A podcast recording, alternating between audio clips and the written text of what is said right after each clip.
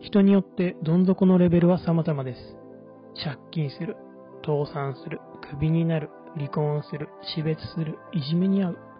どんな状況でもそこには必ず学びがあるので、それをクリアすることが大切です。